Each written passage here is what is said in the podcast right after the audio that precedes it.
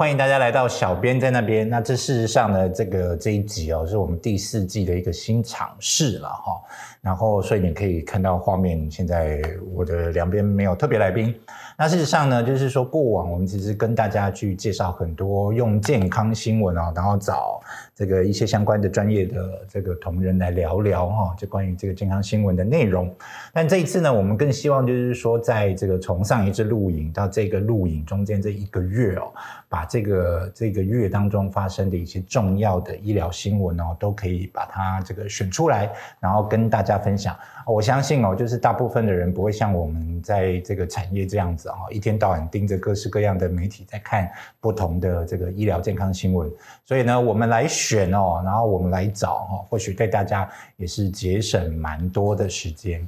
那这个今天这一次录影呢，其实也没有事先特别准备什么哈，就只有把新闻找出来。所以呢，这个等一下这整个如果过程有一点干哦，或者是说这个模式是什么，也欢迎大家给我们建议。我们我们会放在这个下一次的这个改进当中哈。那我刚才说，我们是一个月录一次影了哈，所以今天录影的时间是四月十七号。哦，那所以呢，这一次的新闻呢，我们选的是在四月十七号之前，那大概帮大家选出来，我们觉得跟这个民众息息相关、跟大家息息相关的一些重要的健康新闻。那呃，不限时则哈，就是我们只要觉得这一阵子需要、有必要啊，把它抓出来跟大家聊一聊的，都会把它抓出来。好，好，那我们这个废话不多说，我们就直接进第一条新闻。好，第一条呢来自《自由时报》。好，那这个标题呢其实叫“春天出游赏花喷嚏打不停”，然后当心花粉症作怪。好，好，来这个最近有去日本的请举手。嗯，真的？怎么这么反常？怎么这些这里这这这哎一二三四五六啊，我对面有六个人。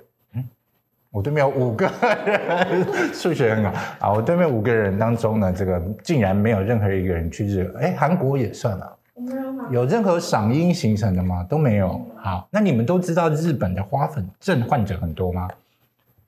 好，这就不知道哈。他们虽然长在这个这个樱花很多，大家都去他的国家朝圣的一个地方，可是他们事实上在那个花季过后，其实。因为花粉症而这个困扰的这个病人其实是蛮多的哈，那所以你们如果认真去逛去逛日本的药妆店，你们可以认真看啊其实相关的花粉的这个药品是蛮多的，包括他们的口罩。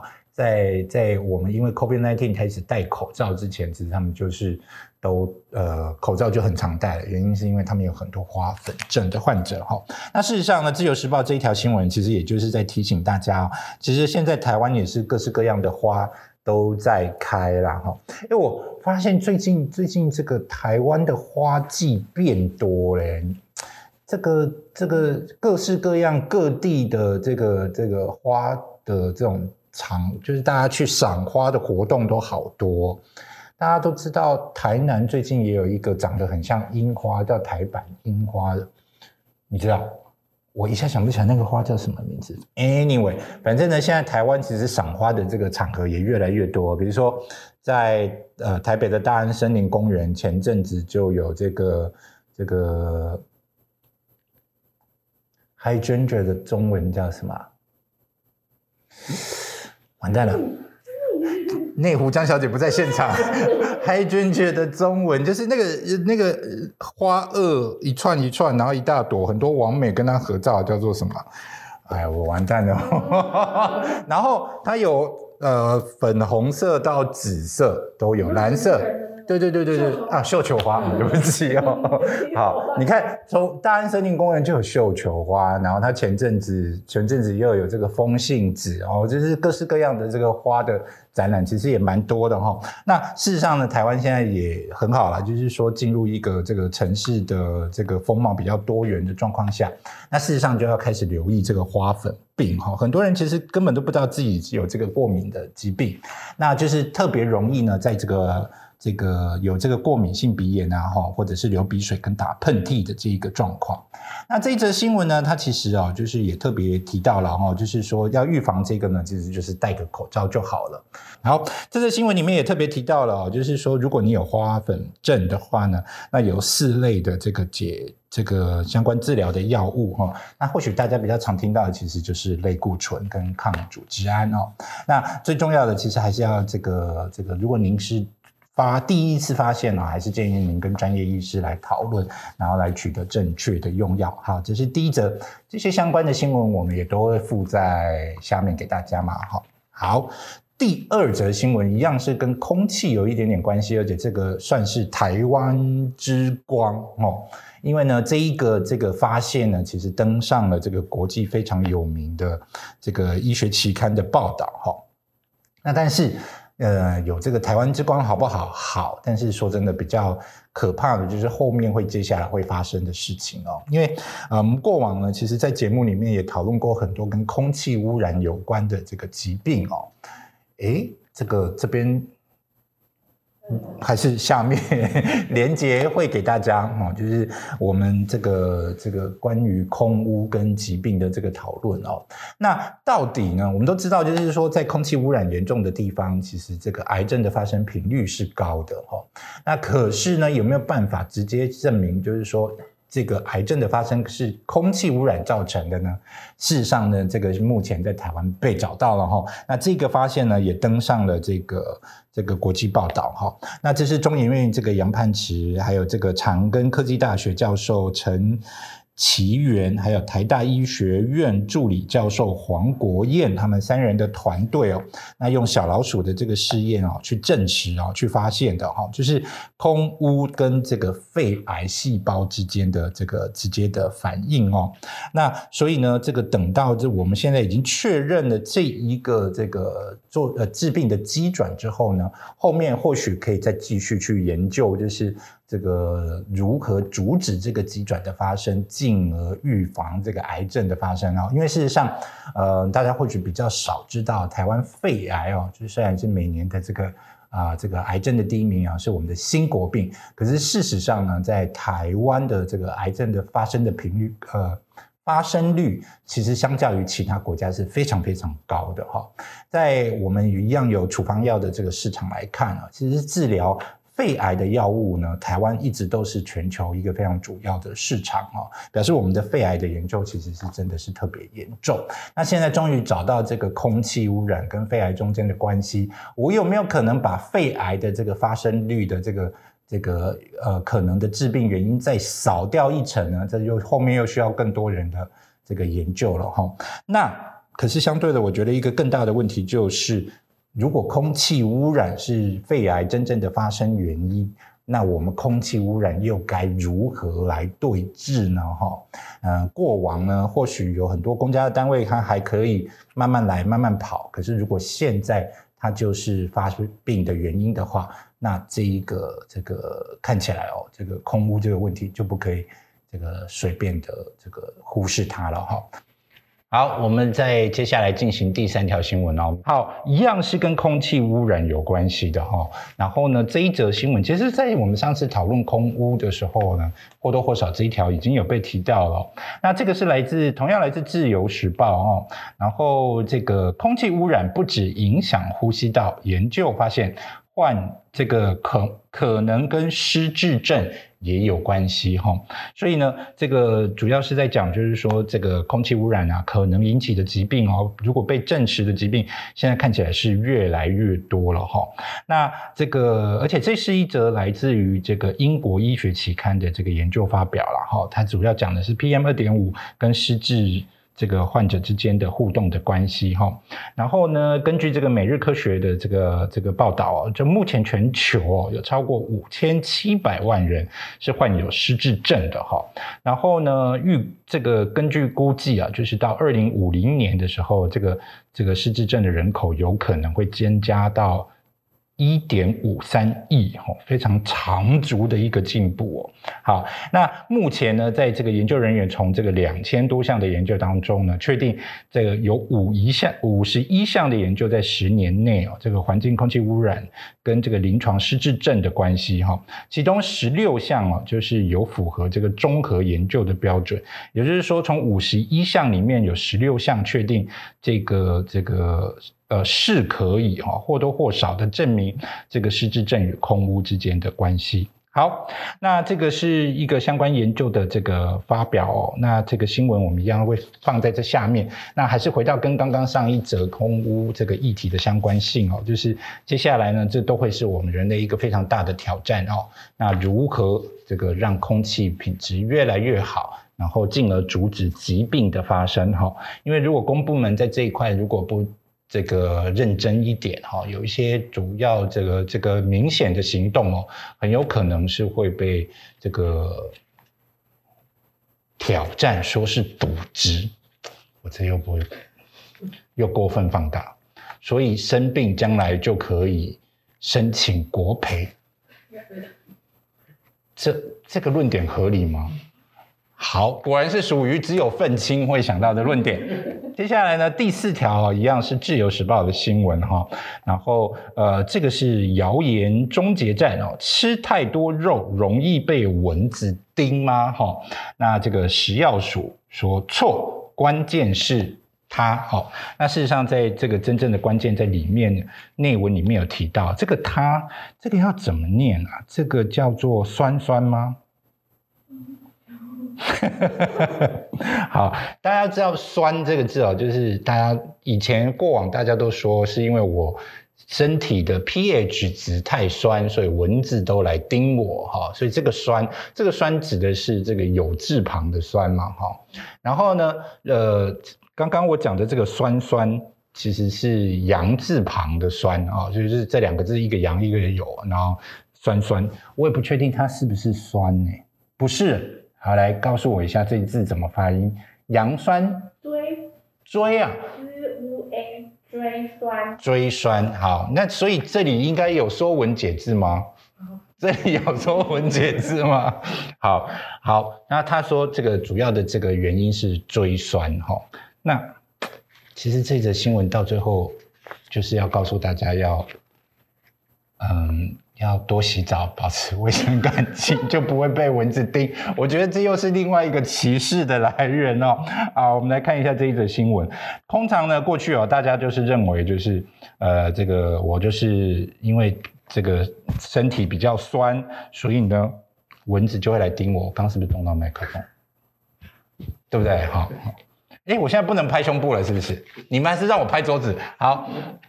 这个呃，事实上呢，蚊子叮咬的原因有包括这个深色衣服，然后有喷香水，还有血型，还有体温，还有二氧化碳跟体味了哈。表示呢，蚊子会叮咬你的原因其实是蛮多的哈。那呃，这个以往说我们吃太多肉，所以身体的体质变酸了，所以蚊子会来叮咬你。那事实上呢，这个蚊子这个叮咬这个人，他会这个。这个相中你啊，其实是跟你皮肤上的这个锥酸有关系哈。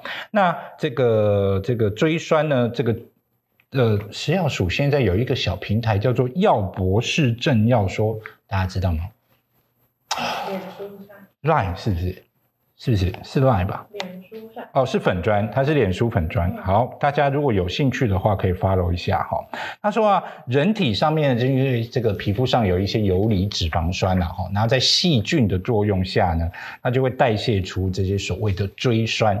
那有因为这些锥酸呢，所以这个蚊子就很有可能相中你来叮咬你哈。那所以呢，这个呃，再给大家多一点点知识，这个相关的知识的订正哈。所以其其实跟你吃肉吃多吃少是没。有关系的哈，但是这个肉吃多了，就是肉食动物养多了，台湾是呃地球会变酸，我可以这样讲吗？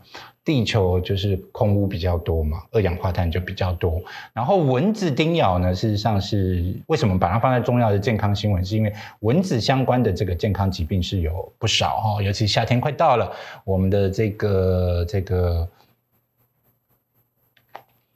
这个病叫什么？我一下又脑袋又空掉了。人的还是动物的？人的，因为蚊子登革热，对，因为登革热。然后呢，这个狗狗跟这个也容易因为蚊子的叮咬，而猫这个因为蚊子的叮咬会有这个心丝虫的部分哈。所以蚊子呢是大家都要一起留意的。不过人如果是因为脂肪上的游离酸，然后细菌变成这个。锥酸，那狗呢？猫呢？猫没有汗腺。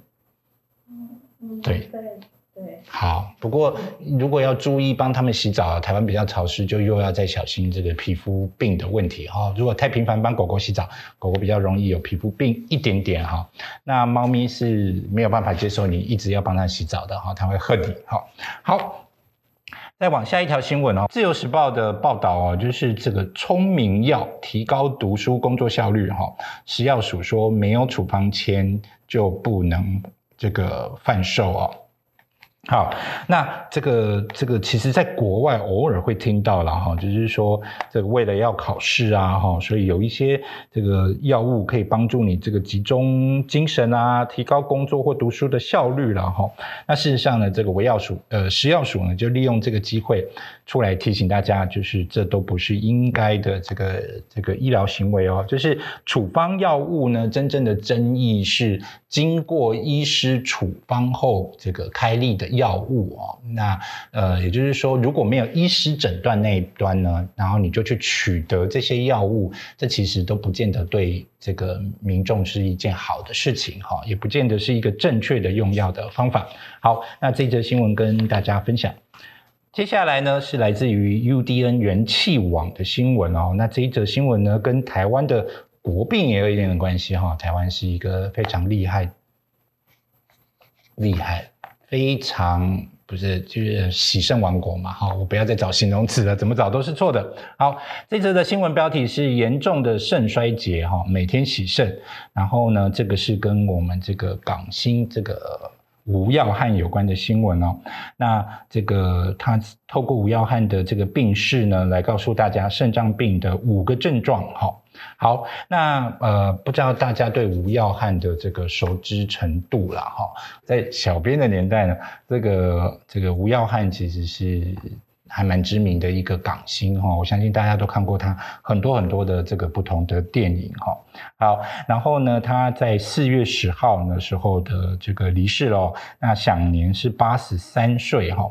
那他后期呢，就是因为肾脏病，然后心脏血管栓塞，还有听力衰竭这些问题哈，所以这个这个生活上受到一些限制哦哈。好，那这个新闻呢，也利用了这个吴耀汉的离世哦，来讨论了一下这个肾脏病哦。好，那大家都知道，就是肾脏病其实是分为五期嘛，哈，有五个阶段。然后呢，大家常会知道的洗肾呢，其实是在后面几段，哈。那表示就是说，肾脏病的治疗其实还有前段这一块是要。是要兼具的哈啊，但是就是嗯，走到后面就大概只能透过洗肾这个方式来进行哦。所以台湾是非常这个这个非常多的洗肾人口哦。那嗯，在如果你目前还不需要面对这个问题哦，就请您接下来一定要留意在。如果你已经有肾脏病，但还没有到洗肾之前的这一段期间，哈，尽量避免自己的这个也必须要变成洗肾的这个朋友之一，哈。好。那这个其中哦，他也告诉大家哦，就是说怎么去判别这个我们的这个肾脏病哈。如果有办法呢，越早的发现哦，这个就越可以这个这个尽可能的做一些动作去避免后面洗肾的发生哈。那这个很多人都会透过这个尿尿，就是所谓的泡泡尿哦，就是尿尿的时候这个泡泡很多哈。这一件事情来发现自己是不是这个肾脏的排泄呃的代谢上已经有一些些问题了哈。除了泡泡尿之外呢，另外就是还有水肿啊、高血压、贫血跟这个疲倦哈。水肿我们好像在某一集的时候也有讨论到什么是水肿，对不对？啊，最容易判别的方式是因为我都说我胖嘛，我是胖还是水肿嘛哈？对，那他们都说我我是胖，不是水肿啊，原因是因为我压下去之后，那个皮肤会弹回来哈，所以这个不是水肿啊。但 anyway，就是水肿确实也是这个判别你有没有这个肾脏病的最呃的其中一个方法。那这如果有这五个症状哦，就可能要留意哈，泡泡尿、水肿、高血压、贫血跟疲倦哈。那所谓的泡泡尿呢，就是我觉得就是呃。我们好像没有这么认真的谈过尿这一件事情哈，呃，我们是不是如果在外面的那个便斗都是长形的，或者是你根本也不会看，对不对？对对，就是你就是尿完尿你就走了，你不会特别看，所以比较容易是在家里。对，那家里会那么认真看尿尿吗？好，为什么要认真的讨论这些问题呢？好，Anyway，就是呢，如果你发现你的这个尿尿啊有很多的泡泡，那呃，事实上这则新闻有给一个指引了哈，他说他的泡泡要持续几分钟，五到十分钟。对，如果你的泡泡五到十分钟都还在，那我花五到十分钟在看不尿。所以我觉得第一关键的那个花英说，所以他要花五到十分钟在那边看尿尿。我觉得第一关键还是你自己知不知道身体的状况。然后，如果你刚尿的时候你觉得有泡泡，不是那种就是就是。我们啊，如果 正常的一池水啊，你倒一点点浑浊的东西，它或多或少会有一些泡泡嘛，哈。如果你觉得不是那样子的泡泡哈，然后你就多留意一下你的这个那些泡泡花了多长的时间才消失，好。可是我们通常就是尿完尿就冲了，嗯，所以。节省水资源，不冲尿尿也是好的。我都乱讲啊，不是这个意思啊，就是就是，如果啊，你前面稍微就觉得这个担心，那你或许就可以花时间观察一下你的尿尿。那如果这个泡泡呢，这个五到十分钟，或者是说不要说五到十分钟，比较长的时间，它都还在。那你或许就可以这个主动的去检查一下自己的肾功能哈，因为就像我刚才讲的，这个肾功能的这个分为五期哦，走到后期就是进入洗肾了，所以最好能在第一期、第二期的时候就赶快发现自己其实是肾病患者，赶快就接受治疗哈，这样其实是这个可以避免哈，可以远离这个洗肾的这个条这个问题哈。好，那当然了，就是这一则新闻里面也有特别提到哦，就是国健署哦，它有这个护肾的黄金八守则哈，包括第一个多喝水，然后健康饮食、规律运动、定期检查肾功能，还有三高的控制，还有体重的控制，不抽烟跟避免服用不当的药物哈，这些这个这个政治这些。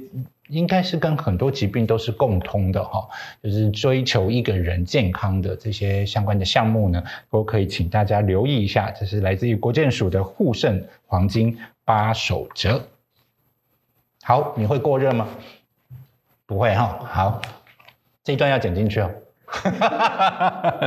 好，摄影师在开始录之前就担心他的这一台相机说是四 K 的。画质有可能会这个过热哈，所以讲了一下下要停下来哈。哎，我是不是没有用多少时间？现在才两点。两点好，我录了半小时有吗？有了，我自己一个人自言自语也可以录半小时哦。那早说，以后都自言自语哦。好。这个接下来新闻呢，同样是来自于这个联合报系啊，这是来自于 UDN 联合新闻网，然后是三月十六号的新闻，这则新闻标题是兴盛。代谢三大慢性共病哦，急需整合医疗哈，急需整合医疗。好，那这则新闻我觉得非常有趣啊，它的开头是从这个永续经营管理这一边切进去的哦，就是呃，世界卫生组织呢，针对这个 SDGs 健康永续的健康福祉这个发展项目里面哦，将降低这个慢性病的这个过早死亡率的的三分之一哈，降低三分之一的过早死亡率作为实践的目标哈，然。然后呢，他特别提到了台湾哦，目前呢，在这个这个呃全人的照护考量啊，慢性共病的整合门诊哦，这个是当做我们的解方，但这到底会不会是真正的解方呢？事实上呢，台湾在针对急性医疗啊，这个是比较重视的，针对这个慢性病的照护呢是比较这个轻忽的哈。那因为是这个样子，所以在这边呢，他特别用这一题哦，这个发现啊，来特别来谈这个所谓的慢性共病哈。我们都知道，其实台湾的。人啊，这三高的几率啊，发生三高的几率很高。可是，并不是说你有高血压之外，这个其他的共病就是三高而已哈。很有可能都还有再更有其他的这个共病，包括目前国际间比较热门的，就是在讨论的，就是你的心衰竭，还有你的肾脏病和你糖尿病之间这三个高度共病的这个这个这个三个这个疾病问题哈。那这三个高度共病呢，其实过往比较少谈哈。那这一则报道呢，它里面又继续往下讨论，就是说在。呃，病与病中间，它其实是会一起发生的。可是台湾的医疗呢，其实是以科别为主的单线作战。哈，那有很多很好的医生，在发现你有其他的问题的时候，呃，他其实就会帮你再转科别到别的科别去。可是呢，我们也都知道，就是说这需要医生额外的注意，甚至。呃，有时候是一件蛮挑战的事情啊，因为他很有可能在短短的时间里面就必须要判别你现在的状况，他没有办法有多余的心力去帮你看到你或许另外一个疾病也在发生了。如果这个病就是一定会伴随而来其他的共病的话，那这样子的共病的治疗跟台湾目前以单科作战这样子的医疗的方式呢，可能就有一点点冲突。所以在这一则新闻里面呢，有了充分的报道哦，那也提醒病人哦。就是说呢，其实自己都应该要有共病的意识哈。就是如果在现在整个系统面啊，都还是以单科。这样子在在在问诊的时候呢，其实呢自己就还是要做一点点责任啊，就是了解一下自己现在这个病有可能有什么慢性的疾病有可能会发生。那如果这个可以的话，哈，就事先的去做这个这个预防跟诊疗。好，那这一则新闻呢是这个三月十六号来自于联合新闻网。接下来呢，跟哦来这一则是来自于中天新闻哈。我们刚刚提到了有有这个吴耀汉的新闻哦，那这则新闻呢也有提到一个这个六十一岁的资深演员哈，然后呢他这个这个罹患了一个疾病，然后导致于器官败坏哈，然后这个枯树是无药可治疗的哈。好，那这个呢是其实这个疾病哦，其实大家很常听到，其实就是糖尿病啊。我们刚才特别谈到糖尿病，其实有一些这个高度的这个伴生的这个共病哈。那糖尿病的共病大概这个是大家都很清楚。你们那我来考一下好了，不是考啦，问一下，就是如果你们听到糖尿病的话，你们知道有什么是一定会伴随发生的共病吗？可以随口就讲出来吗？白内障，白内障，对，然后那个末梢神经病变，末梢神经病变就是所谓的糖尿病子，对，然后再是伤口比较不容易愈合，对，伤口不容易愈合，所以你有时候有发生一些意外的时候，因为你糖尿病太严重，反而那个时候的开刀是很危险的，对，嗯，哦，你你为什么知道这么多？因为我有。都很注意哦，你你有哦？你几几岁的时候？呃，这三四年发现这三四年，对不起啊，我我可以 请教你几岁吗？五十。哦，所以是四十六、四十七岁的时候发现的。然后你一发现的时候是糖尿病几期？应该蛮蛮后面的吧？已经蛮后面了，所以是蛮严重的了。呃，我是因为酮酸中毒住院之后。才确定。尿酸中毒住院，酮酸。酮酸中毒进住院，哇，OK，然后就发现你有糖尿病，所以你现在是定期吃药，呃，就每天每天吃药，OK，那你的药会帮你降低体重吗？不会，但是会很容易那个肝会肝会肝功能会受损。肝功能会受损，然后呃，所以你你你你你现在有被要求要忌口？有有多运动，多运运动动是最重要的。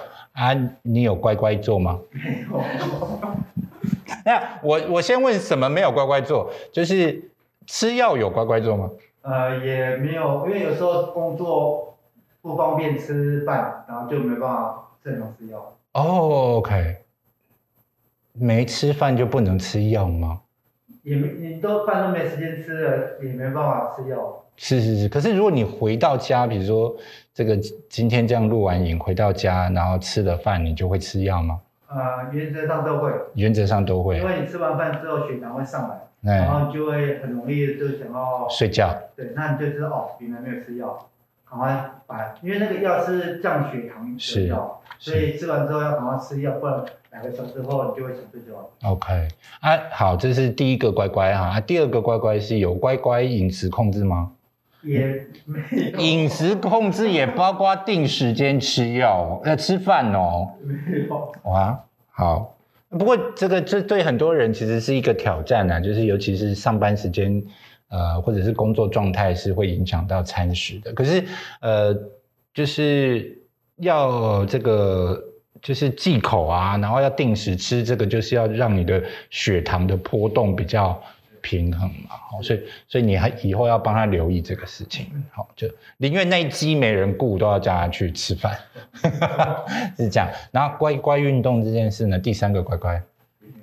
嗯，好，因为我也没有，所以我不能，我不能多要求人家什么哈。好，那我们就来看一下这则新闻。好，那这个这个这一个演员啊，就是也是因为工作的关系啦哈，所以呢，他其实这个在在剧组里面啊，就是吃外食啦，或者是说吃饭的时间就不正常哈，然后所以呢，他的血糖控制就越来越差哦。那所以呢，这个就开始出现一些口渴啊、频尿这样子的问题哈。那后面呢，才开始发现自己是糖尿病，然后才开始治疗哈。然后他本身就有这个高血压了哈，所以这个本身就已经有一些其他的这个三高问题是同时在发生，所以整个的治疗上也相对的就是比较复杂哈。然后呢，这一则报道呢就继续去沟通哦，就是说，其实呢，这个血糖过高哦，其实会影响到你全身的器官是蛮多的哈、那我们刚才在聊共病这个的，其实视网膜病变哈也是其中一个，很多人都知道这个眼睛。那我最近视力一直掉，跟糖尿病有没有关系？好，换我去检查一下下哦、好，然后再来一个是心肌梗塞，这其实就是这个心啊哈、这个血管这个相关的东西。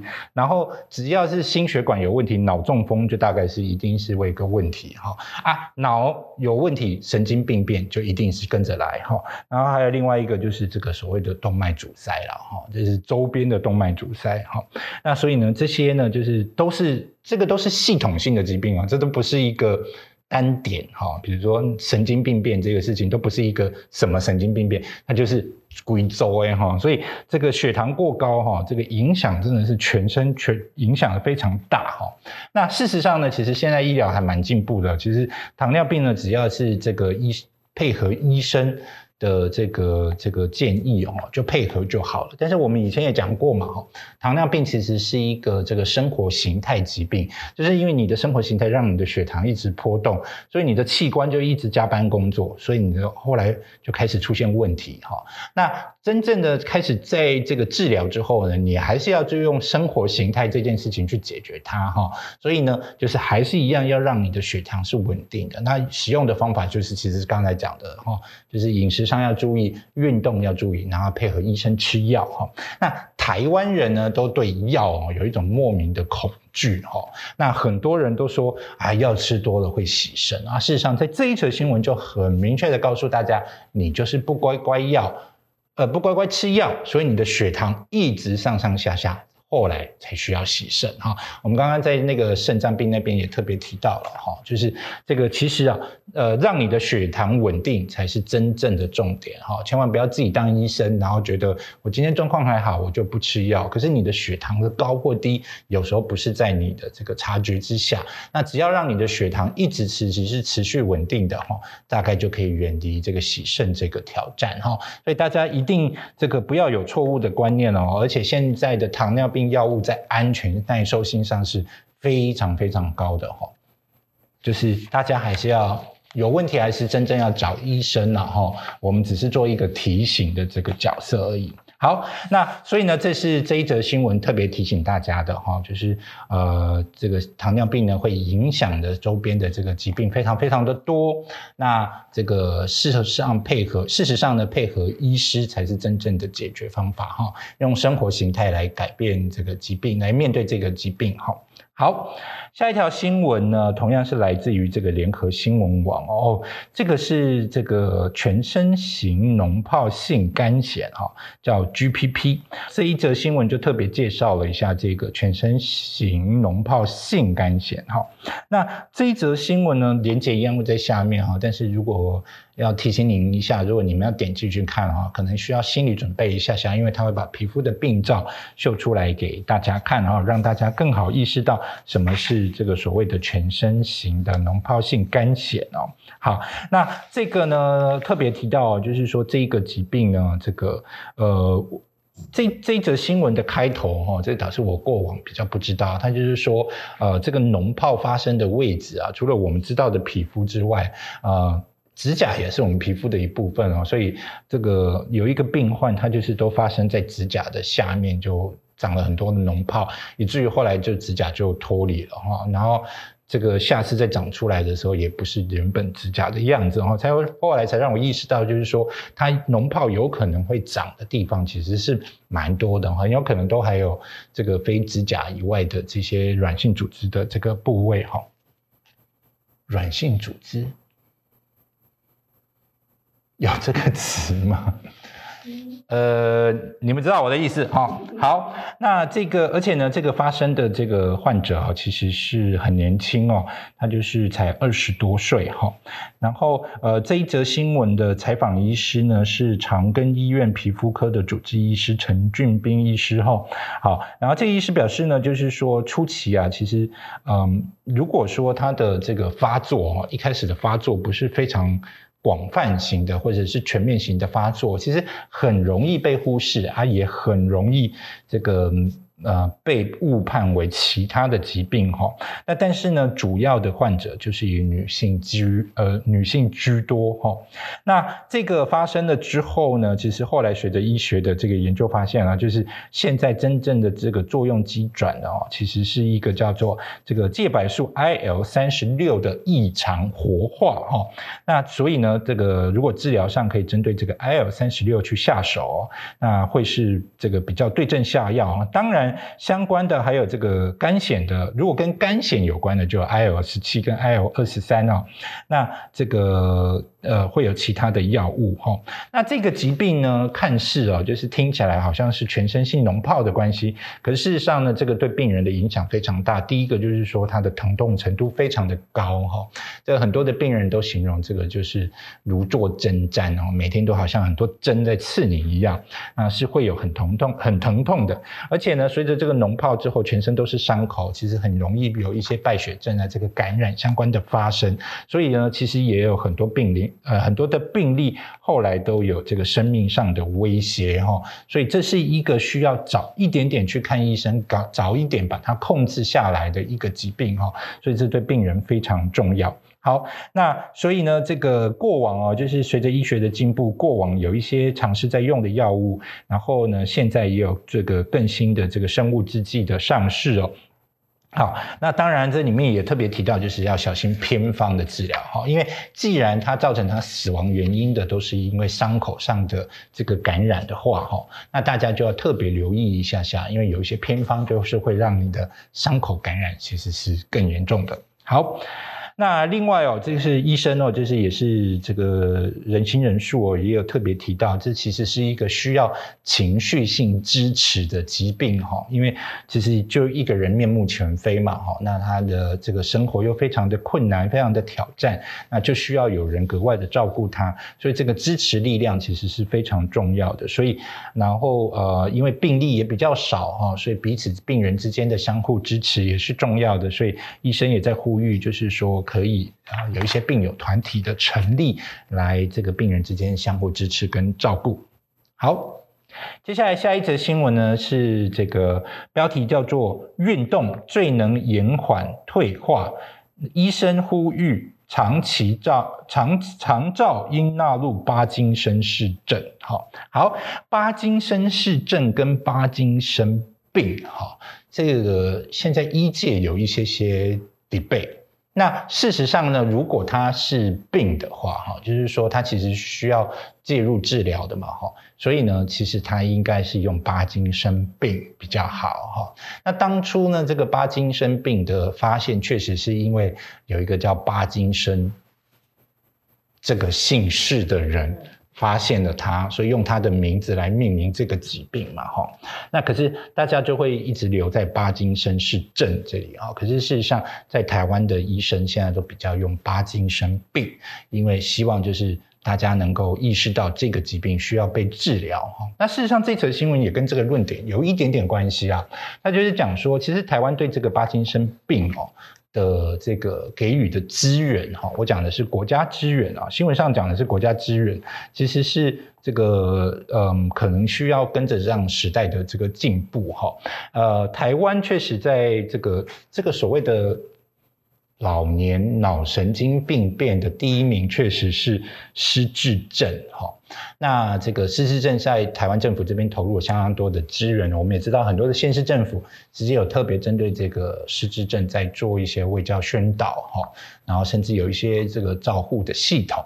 那第二名的巴金森氏症相对的这个资源相对就比较少哦，所以呢这则新闻呢就有听到这个呃有很多的大佬就站出来啊提醒这一个疾病啊其实真的需要被关注，然后呢政府的长照资源应该要。投入哈，那这个疾病呢，其实呃，这个医生也有特别提到，其实只要配合医生呢，其实这个生活品质其实是可以做的做得到不错的这个生活品质哈。好，哎，我有没有太简略这一条新闻？有一点哦。好，我太简略了这一条新闻是不是？那那提醒我一下，我有没有什么应该要这个特别提出来的哈？好，那那那那呃。治疗方面，不要。哎，你们会把我不要这一段放进去吗？一定要留着哦，让大家知道，就是说，我们看新闻是看新闻的，什么该分享，什么不分享，我们还是有一点点，呃。主观意见，好，我们很怕帮别人卖药啦。哈。那但是就是只要是跟大家健康的有关的知识，就想要分享给大家哈。那呃，如果您不是巴金森患者的话，如果您是巴金森患者的话，就最主要的就是跟这个医生好好的配合，因为巴金森其实是在跟这个多巴胺的这个浓度哈有关。那这个浓度啊，就是就像你每天醒过来，你的。心情就不一样哈，那所以很多东西本来就是会上上下下的哈，那所以呢，这个巴金生病的治疗呢，目前最强调的就是病人跟医生之间的合作关系哈，因为其实你的随着你的病程的不同的阶段的发展哈，其实你的药这个用多少哈，今天用多一点，明天用少一点点哈，这个其实是。应该要跟医生讨论的哈，我讲的太夸张了，不会今天跟明天就这么大变动。好，每次回诊都有需要。那如果您不是巴金森患者，哈，那先恭喜您，但是也要这个，就像是我们一直在聊的，诶，这个疾病我们聊过对不对？放这里。然后我们把这个疾病也是列在那个需要用爱才能发现的疾病之一嘛，哈。对，好，那所以呢，如果您不是帕金森病患者哈，那就请大家多关心一下自己，也关心一下身边的家人。如果他有一些行为上的转变哈，比如说啊，开始小碎步，或者是拖步哈，或者是说他的这个身体的灵活度改变哈，或者是你明显觉得他变僵硬了哈，这种。肢体上的改变哈，那等到开始抖，那已经是很后面了哈。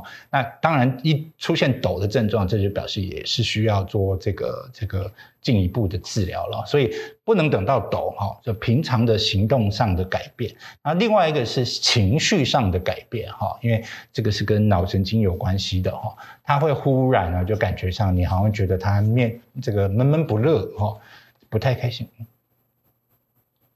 我又觉得我自己是巴金森患者，闷闷不乐。好，好，那如果呢，这个你有发现这身边的亲友有这些状况哈，就需要呃建议他哈，可以到这个神经内科去做进一步的诊疗。那呃，这个神经内科的医师啊，他们其实也是在每次的门诊啊，要判断你是不是帕金森患者的时候，其实就会叫你做一个东西叫 finger tapping 哈，就是呃你的这个食指与拇指哈，这样二十五下。那呃这一手做完，必须要换另外一手，因为我们人的脑部。是左右手，呃，左右脑嘛，哈，所以呢，两边你都要测试，然后这样二十五下，如果你可以这个做的频率是一致的，然后这个或者是说合，呃，有人会合不起来，哈，我们真的有看过那个病患是合不起来，或者是他点一点。那个快慢会差非常多哈，所以这个也是一个非常简单的这个这个发现自己是不是帕金森病患者的方式哈。那最主要就是生活上的这个状态有没有改变，然后呢，这个定期哈每个月我们就比如说每个月的八号都来做一下，这其实就可以帮助自己发现自己有没有帕金森病了哈。好，我这样有好一点吗？哦，好，那压力好大，都都还要经过审核。龙我跟你几个人在讲嘞哈，哎呦，我已经讲了快一个小时了，操，看起来我一个人也是可以屁蛮久的。好，好的，那下一则新闻呢是这个呃，来自于康健啊，康健是一个台湾非常重要的医疗媒体哈。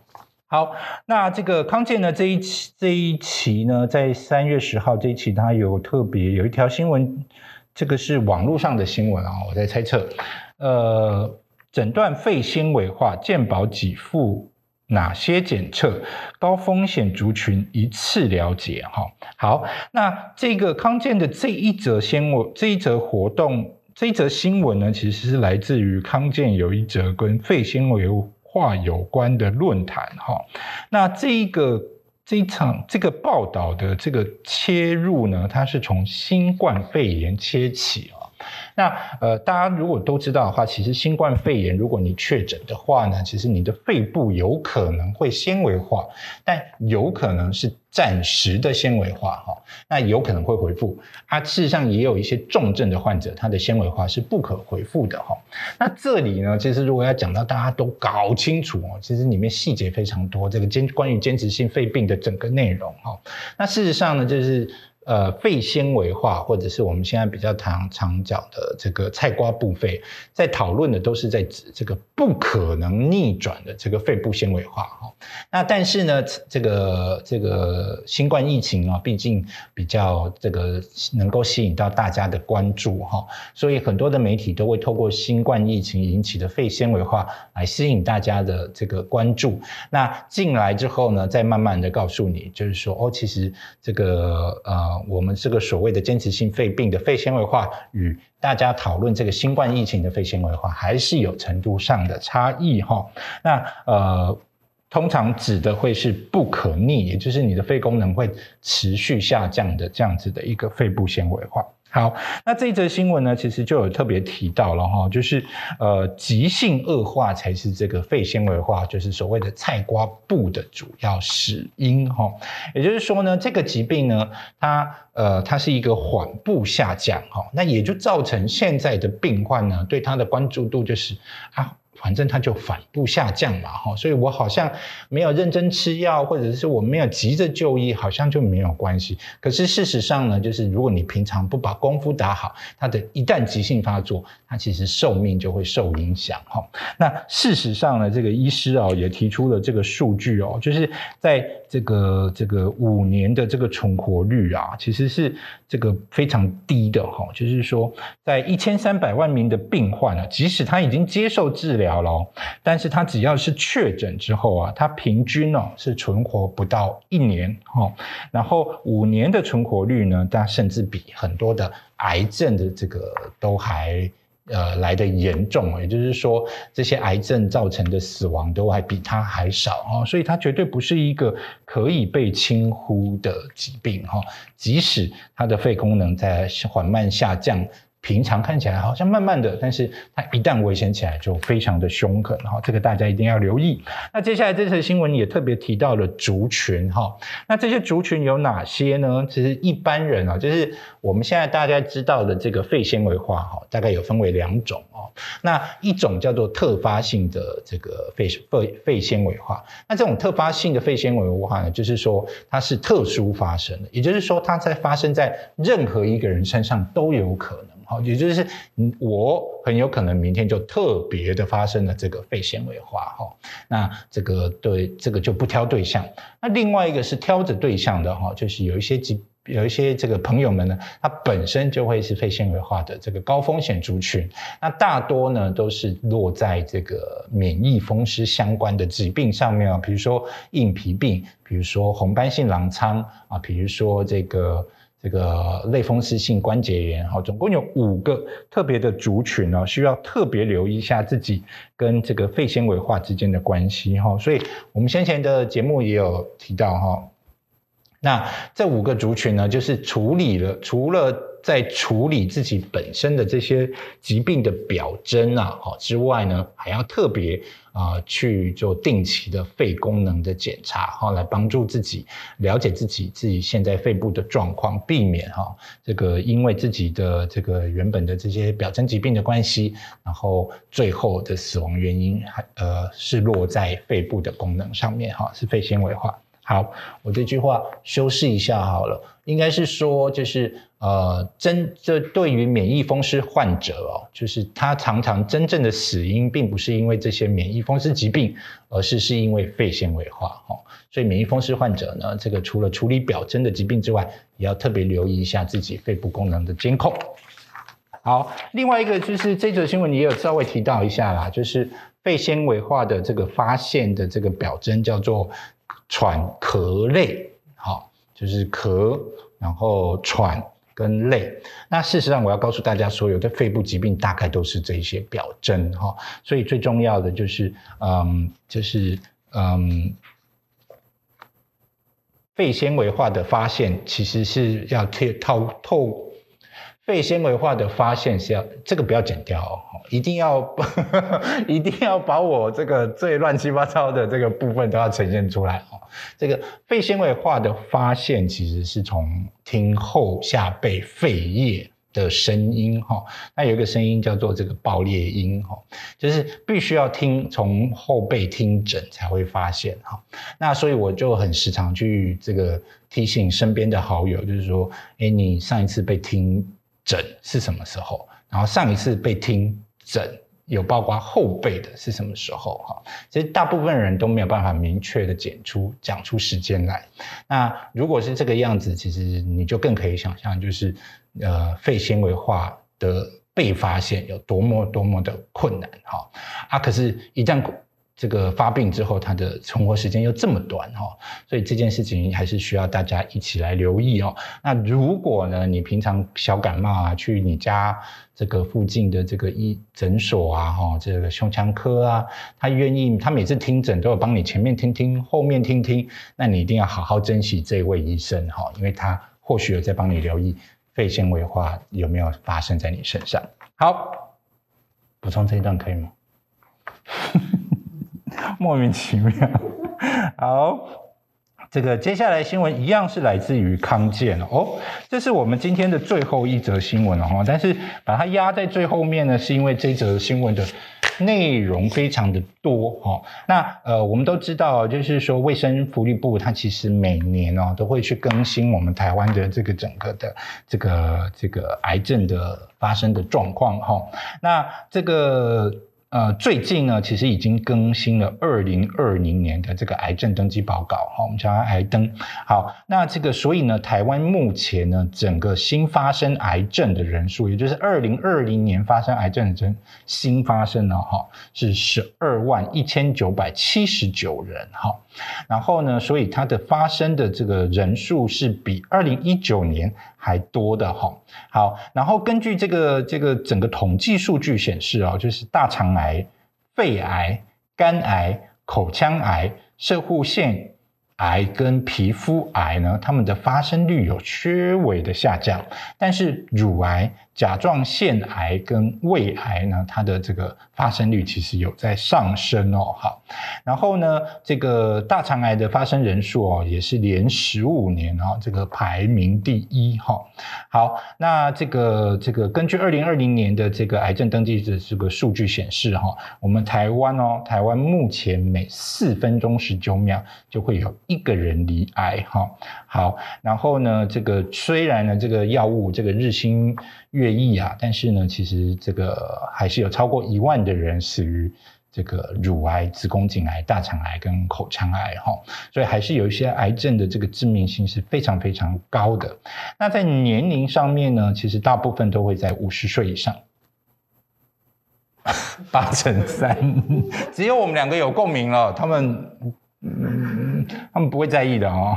好，然后呢，这个这个平均的发生年龄啊，大概是六十四岁哈，因为有一些人会在更晚得一点点哈。好，那所以呢，大家就是如果这个年过中年之后呢，就都应该要稍微的留意一下下了哈。好，那这一份的这个资料啊非常的完整啊，包括每一个癌别的这个在详细的这个讨论哈。那目前呢，这个十大癌症的死亡率的。排名啊，哈，这个第一名呢是气管、支气管跟肺癌，哈，就是他把胸部的这个放在同一起，哈。然后第二名呢就是肝跟肝内的胆管道，哈。那第三是肠相关的，哈，就是肺、肝、胆，哈。那再来第四名是女性乳癌。第五名呢是这个射护腺癌，那第六是口腔，第七是胰脏癌，第八是胃癌，第九是食道癌，然后第十是卵巢癌。所以呢，这个节目常常在讨论的这个肺癌哈，还有空屋啊哈，这些都不是没有原因的哦。最主要就是因为它对台湾真的是一个非常大的这个威胁。好，那这个相关的这个内容呢，跟数字分析呢，就这个如果大家有兴趣的话，哈，可以往下面看。那当然，它在这个男性跟女性上面啊，也做出了这个差异哦。也就是说，男生的十大癌症发生率跟女生稍微有一点点不太一样哈。男生的第一名是大肠癌哈，第二名是肺癌；女生的第一名是乳癌，第二名是肺癌。好，这也是为什么肺癌是这个在台湾永远是第一名哈。那但是如果落到男生女生看的话，这个乳癌跟这个大肠癌哈，就是又是另外的这个威胁。好，那呃相关的数字呢，就有请大家如果有兴趣的话，可以上这个我们接下来留下来的连接啊，就是康健的这个相关的报道上面再去做进一步的演讲。我这样有补充讲到重点吗？关于这一者。呃，话外音很缓慢的点着头。你要讲癌症筛检吗？哦，我要讲癌症筛检吗？呃，你是希望我鼓励大家做癌症筛检这件事情？好，这癌症筛检这个题目哈，为什么我不是很敢轻易的讲哈？因为，嗯，国家其实现在已经有一些这个补助了了，哦，但是它有一些条件啊，比如说年纪大到一定的程度，哦，或者是那个哪一个区块。地区的问题哈，然后现在开始有一些县市政府哦，这个开始做全市民的这个 low dose CT 的补助，好，对，然后他们以此来号召大家搬去他们县市住，好，所以这么有心的县市呢，我们一定要给他们鼓励嘛哈，因为这这其实绝对对。民众是好的哈，就是呃，因为这个有时候没有任何补助哦，这个费用也不是完全没有啊，不是每个人都这么有钱了哈。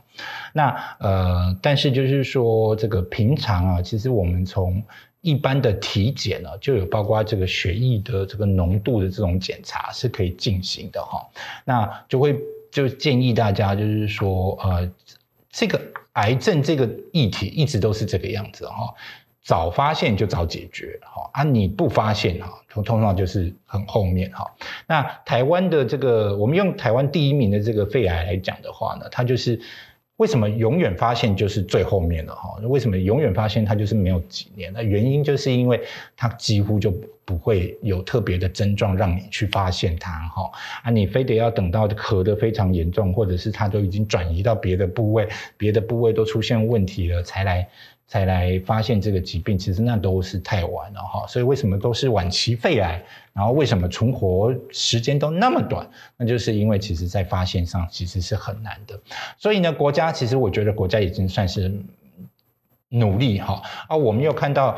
国家以这个方向前进，县市政府也以这个方向前进，啊，最好还造成良性竞争哈，各个县市政府之间彼此竞争哈，把这些预算都拨到。呃，这些急重症的这个发现上面去哈，那呃，这个我觉得是蛮好的，但是其实我觉得我们自己每个人都可以做很多不同的行动了哈。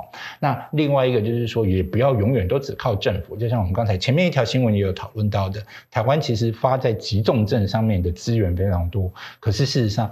真正让人生活品质有很大问题的这种慢性疾病的这个这个，除了是单一疾病的管理，还有这整个共病的管理，这也都是需要非常多的资源的哈。那呃，永远都是要国家来介入，其实我觉得这是很难的哈。这个嗯，只能说是美梦吧哈。大家最好是自己。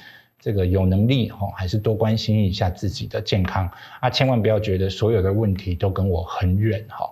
那台湾的这个整个疾病的教育，其实现在现况就是这样子，所有的疾病呢，都是等到你生病才要来认识这个疾病哈，所以这不是一个好的健康。呃的这个卫教哈，那这个事实上这个问题又更大了哈，所以千万不要觉得这都是卫生福利部的问题哈，教育部啊也应该好好努力哈。台湾的教育系统其实还是有蛮多需要进步的地方。那我不知道我为什么需要从一个 Los C T 讲到这么远的地方来，但是呢，这就是我们第一次尝试啊，就是把一个月份的重要健康新闻都统整给大家，帮助大家在这个短短的时间里面就把需要的新闻的知识都。吸收到，好，谢谢大家。